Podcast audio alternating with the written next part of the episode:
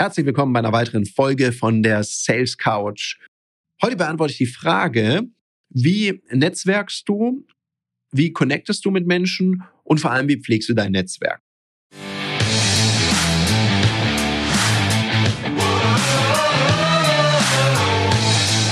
Herzlich willkommen bei dem Podcast Die Sales Couch Exzellenz im Vertrieb mit Tarek Abodela.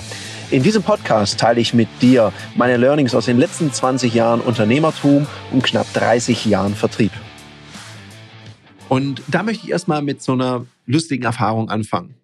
Es gab früher, gibt es wahrscheinlich immer noch, ich gehe nun nicht mehr hin, mm, so Xing-Treffen. Und bei manchen von diesen Treffen hatte ich das Gefühl, das waren so Leidsucht-Elend-Veranstaltungen. Das klingt jetzt sehr hart. Was ich halt nicht verstehe, wenn ich ganz am Anfang von meiner Karriere stehe und dann waren es so Events, da haben dann versucht, Freiberufler, anderen Freiberuflern, die ganz am Anfang standen, irgendwie was zu verkaufen. Wobei Verkaufsgespräch fände ich jetzt hier zu viel der Ehre. Die standen halt dann da am Tisch mit ihrer Visitenkarte und so, ah ja, hallo, ich mache übrigens Websites, hier meine Karte, kannst dich ja mal melden. Und dann schnell weg.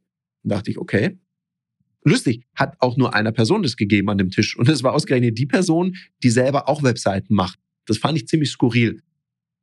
Wir saßen da nämlich zu dritt an so einem Tischlein. Ein Kollege, das war so ein, ja, wie, wie alt wird er gewesen sein? Mitte 20, so ganz fest, so Sneaker, Rollkragenpulli, so ein bisschen Typ Steve Jobs, einfach nur mit Haaren. Und ich war da so, ich glaube, so Jeans, Sakko, Hemd und so weiter. Wir haben so gesprochen. Der hat ein ganz cooles Unternehmen angefangen aufzubauen. Also der hatte auch Bedarf für eine Website. Ich hätte auch Bedarf gehabt für eine Website. Aber der war so schnell weg, ich konnte ihn noch nicht mal um eine Visitenkarte bitten. Und auch die Visitenkarte, die sah ganz, ganz schlimm aus. So mit abgeknebelten Ecken im Geldbeutel transportiert gewesen. Finde ich schwierig. Und dabei sind bei Xing-Treffen, was ich ja gut fand, bei diesen ganzen Xing-Treffen war ja, man konnte sich so eine Liste der Teilnehmenden ausdrucken und gucken, was machen die so. Und ich habe mir immer angeschaut, wer ist da spannend für mich? Weil warum gehe ich zu so einem Treffen? Mal ganz ehrlich. Freunde habe ich ein paar, also es ist keine www.rent-a-friend-Geschichte. Sondern für mich war das, kann man da einen guten Dienstleister für irgendwas finden oder kann ich dort Geschäft machen? Also neue Kundinnen und Kunden akquirieren. Darum geht's. Das mag jetzt hart klingen. Ich muss ja ein bisschen selektieren, wenn es so ein Mittagessen ist, muss ich entscheiden, zu wem setze ich mich hin, wer spannend für mich und wer halt aktuell nicht. Es kann sein, dass das fehlerbehaftet ist, klar. Und gleichzeitig sehe ich es ja so ein bisschen, was hat jemand für Interessen und was macht der beruflich. Und es wäre total schlau gewesen für den Herren, der da Webseiten angeboten hat, wenn er sich das vorher angeschaut hätte, dann hätte er auch mal drauf gucken können oder gesagt, hey, ich habe deine Webseite angeguckt, ich habe da eine Idee. Also man kann sich da wahnsinnig gut vorbereiten, viel besser als auf irgendeinem anderen Event, auf irgendeinem Stehempfang oder sonst was. Da muss ich aus dem Moment heraus agieren und bei so einem Xing-Treffen könnte ich mich ja vorbereiten. Darum überleg dir immer, wer ist da deine Zielgruppe, mit wem möchtest du sprechen und dann kannst du da hingehen. Ansonsten netzwerke ich überall. Immer.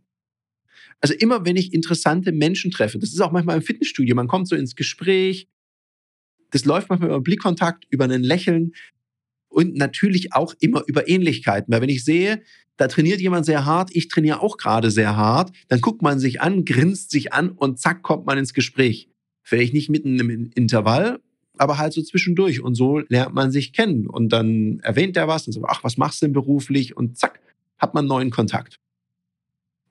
Und sobald ich jemanden ein bisschen spannend finde, ich meine, Handy ist ja fast immer mit dabei.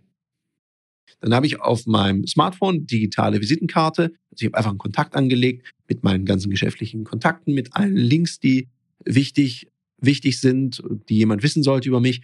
Und dann leite ich das einfach an den weiter. Dann habe ich seine Handynummer und er hat meine Handynummer. Das ist mal so, wie ich connecte oder auf Social Media, wenn ich jemanden spannend finde oder auf Instagram oder TikTok oder wo auch immer. Wenn ich jemanden spannend finde, quatsche ich diese Menschen an. Einfach so. Und ich habe die Erfahrung gemacht, die meisten reagieren positiv drauf. Ich meine, ein bisschen charmant sein, ein Lob, ein ernst gemeintes Lob. Darum geht's. Weil einfach nur so ein plattes Lob, das glaubt einem auch keiner. Wenn du siehst, dass jemand, nehmen wir das Beispiel Fitnessstudio und sage ich, Mensch, du schenkst dir heute auch nichts, Hut ab. Das ist ein ernst gemeintes Lob von einem Sportler an einen Sportler. Oder aber ich sehe jemand, ist super schick angezogen, hat einen schönen Anzug an. Ich mag auch schöne Anzüge, darum fällt es mir leicht, hier ein Kompliment auszusprechen. Oder ich habe auch jemanden mal kennengelernt über Instagram. Ich fand dem seine Stories und dem seine Art, wie er Themen auf den Punkt bringt, fand ich mega. Da habe ich den einfach angeschrieben. Jetzt haben wir uns schon mal getroffen, schreiben ab und zu, treffen uns demnächst wieder. Sowas finde ich richtig gut. Und das ist ganz einfach. Du kannst selbst an der Tankstelle beim Tanken, wenn du jemanden siehst, der ein schönes Auto fährt oder einfach fröhlich ist, dann kannst du ihn einfach ansprechen. Also ich bin ein großer Fan davon, die Leute einfach anzusprechen. Wenn ich jemanden nett finde, spreche ich den an.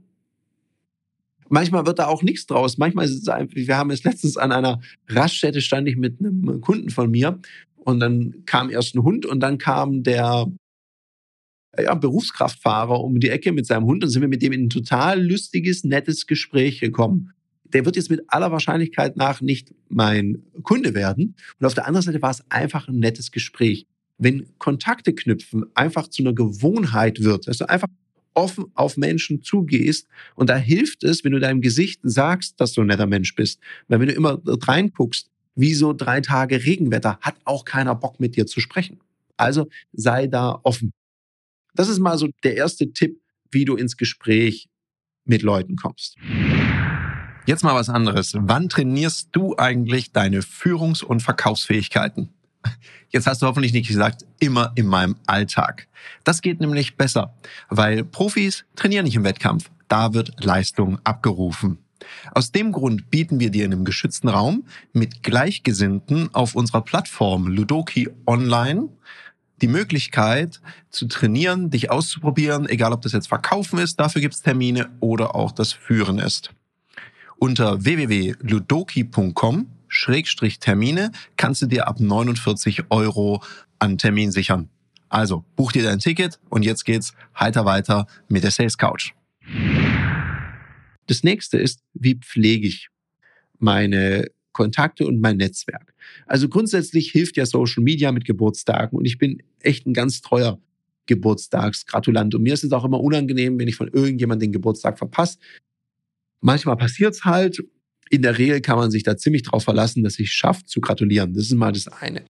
Auf der anderen Seite, ja, ich schreibe den Leuten immer wieder. Und da ich ja, wenn ich mit den Leuten spreche, denen auch zuhöre und weiß, was denen wichtig ist, dann schicke ich denen halt manchmal ein Bild von irgendwas, was ich entdecke oder was, was mich an sie erinnert. Oder wenn ich mal auf Social Media einen Post von denen sehe, dann schreibe ich denen, hey, voll cool, finde ich mega. Und so bleibe ich eben in Kontakt mit den Menschen und schaue auch immer, wenn ich weiß, wo die leben und ich bin gerade in der Stadt, dann frage ich auch einfach mal, hast du Zeit auf einen Kaffee? Und so bleibst du in Kontakt mit Menschen. Und du kannst ja heutzutage nicht nur physisch in Kontakt mit jemandem treten, sondern auch digital. Warum nicht mal kurz einen kleinen Zoom-Call machen? Oder mit deinem Smartphone kannst du doch über FaceTime, WhatsApp-Call oder wie auch immer. Dann sieht man sich und da brauchst du ja auch nicht immer zwei Stunden Chat.